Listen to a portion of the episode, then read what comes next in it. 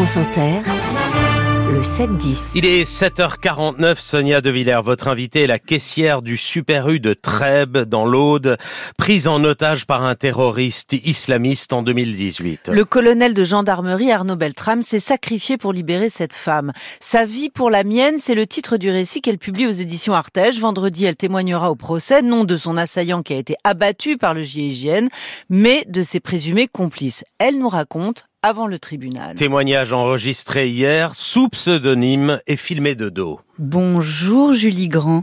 Bonjour. Vous ne dévoilez ni votre nom, ni votre visage. Vous refusez de céder aux journalistes qui ont essayé de tout vous prendre? Oui, mon anonymat, c'est ma, ma sécurité future, la sécurité de ma famille. C'est très important, oui. Jusqu'où vous ont-ils poursuivi, les journalistes? Oh, À l'époque, en 2018, euh, jusqu'à notre porte. Le village était harcelé. La, mairie et les commerçants étaient fatigués à la longue, oui, mm. de, me protéger. Mais ils ont été super d'ailleurs. Le procès qui a commencé, hein, euh, le procès va vous obliger à revivre la scène de la prise d'otage. Est-ce que vous y pensez souvent? Tous les jours, oui. Euh, oui, je refais différents scénarios.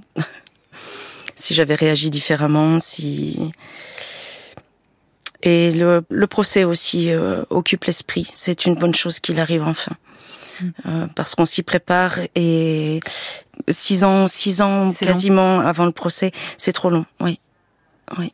On est un peu en, comme en préventive nous aussi. Dans ce livre, vous dites que quand vous êtes sorti de cette pièce, vous lui avez tourné le dos au preneur d'otages et que vous avez crevé de trouille qu'il tire. Oui. Oui, parce qu'à ce moment-là, euh, le, gendarme Arnaud Beltrame était entré dans la pièce. Euh, donc le terroriste avait son nouvel otage et je me suis dit que du coup le terroriste pouvait très bien changer d'avis. Il n'avait plus vraiment de, de raison de, de m'épargner. J'ai eu le temps de sortir de la pièce, j'ai eu très peur, oui. Et j'ai gardé des séquelles de ça assez longtemps. Euh, Quel genre de séquelles?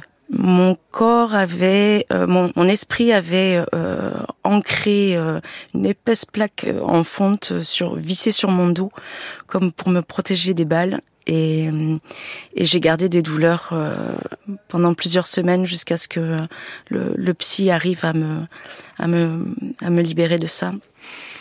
Alors, vous avez raconté aussi le premier échange téléphonique du terroriste avec les forces de l'ordre.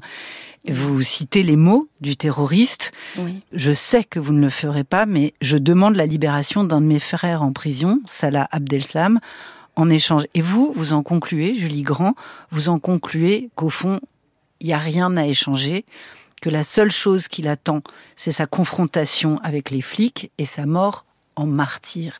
Donc, au fond, vous vous dites à ce moment-là, ou vous vous dites après, qu'il ne vous aurait pas fait de mal, qu'il ne vous aurait pas tiré dessus?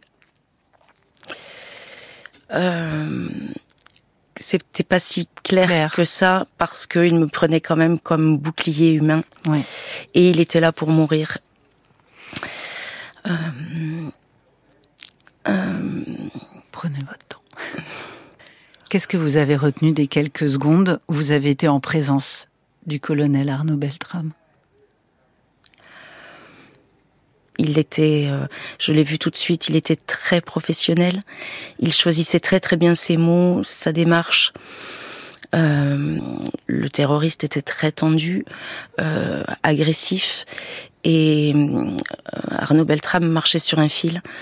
Et je voyais bien qu'il s'y prenait très très bien. Julie Grand, vous avez voulu voir son corps, sa dépouille? On vous y a autorisé. Vous aviez des choses à lui dire. Je, ça n'a pas été facile de d'aller le voir, mais c'était quand même, euh, ça, je savais que c'était indispensable. Ce que j'ai voulu faire, c'est lui dire euh, merci, au revoir, euh, revoir son visage et et pourquoi alors c'était si difficile d'aller se recueillir sur sa tombe après? Sur la tombe d'Arnaud Beltrame ah, Je sais pas. Euh, je m'en sentais pas le courage. Euh, et c'est seulement euh, plus de cinq ans après que que je me suis sentie assez forte, accompagnée de mon mari, comme si d'un coup j'étais digne d'aller le voir sur sa tombe. Ouais. Ce livre, euh, c'est aussi un vaste coup de gueule contre votre statut de victime du terrorisme, contre cette prise en charge promise par l'État et qui au final s'est traduite par une immense solitude et un dédale administratif infernal. C'est une épreuve de plus. Le... Moi, j'ai trouvé ça très inhumain, oui. Euh, j'ai eu l'impression qu'il fallait qu'on qu coûte, que je coûte le, le moins possible. Euh... D'argent? Oui. Oui. Et vous, vous en avez reçu de l'argent pour vous en sortir? Parce que dans ce livre, vous racontez que vous avez tout perdu. Votre couple de l'époque s'est brisé. Oui. Vos projets de reconversion professionnelle se sont écroulés. Oui. Vous vous êtes retrouvé dans un logement d'urgence dans une cité chaude de Carcassonne. Oui. Tout perdu. Une descente aux enfers. Au tout début, on a été bien pris en charge. Euh, on a reçu des enveloppes qui nous ont permis de faire face euh, à tous les déplacements, aux premiers frais. Euh, ensuite, les années qui ont suivi, j'ai euh, demandé. Il a fallu, il fallait quand même en quelque sorte quémander, euh, argumenter pour recevoir des acomptes euh, sur l'indemnisation finale. Et en fait, euh, au bout d'un moment, euh, après plusieurs années, je me suis rendu compte que j'aurais besoin de soins euh, psy plus spécialisés. Et c'est à peu près à ce moment-là que je n'ai plus eu d'aide. Qu'on vous a lâché. voilà. Et que mmh. les acomptes n'ont plus été acceptés. et aujourd'hui, je, je, bon, je fais avec ce que j'ai. Alors, avec ce que vous avez. Aujourd'hui, il y a des choses nouvelles dans votre vie que oui. vous n'avez pas à l'époque. Comment vous avez emprunté le chemin de la foi catholique? Ah, eh bien, euh, à la limite, je suis la première surprise Ça du y est, chemin que j'ai visage, emprunté. Votre Oui. visage se détend. Ça fait plusieurs minutes que je vous vois avec le visage tellement crispé, les yeux fermés. Eh Ben ça y est, vous les ouvrez. ça y est, vous les ouvrez. Euh, J'étais euh, une athée euh, dure. Et en fait, la, foi catholique m'a, apporté un grand réservoir d'amour et d'espoir. Et ça m'aide au quotidien. Euh, la prière, en fait, m'aide au quotidien. Euh, euh, quand je panique, quand je suis pas bien. Parce que oui, j'ai. Mon esprit m'envoie en permanence des, signaux d'alerte, des images de catastrophes, des, des scénarios catastrophes. Et hum, la chose qui me soulage le plus, c'est la prière. Ouais.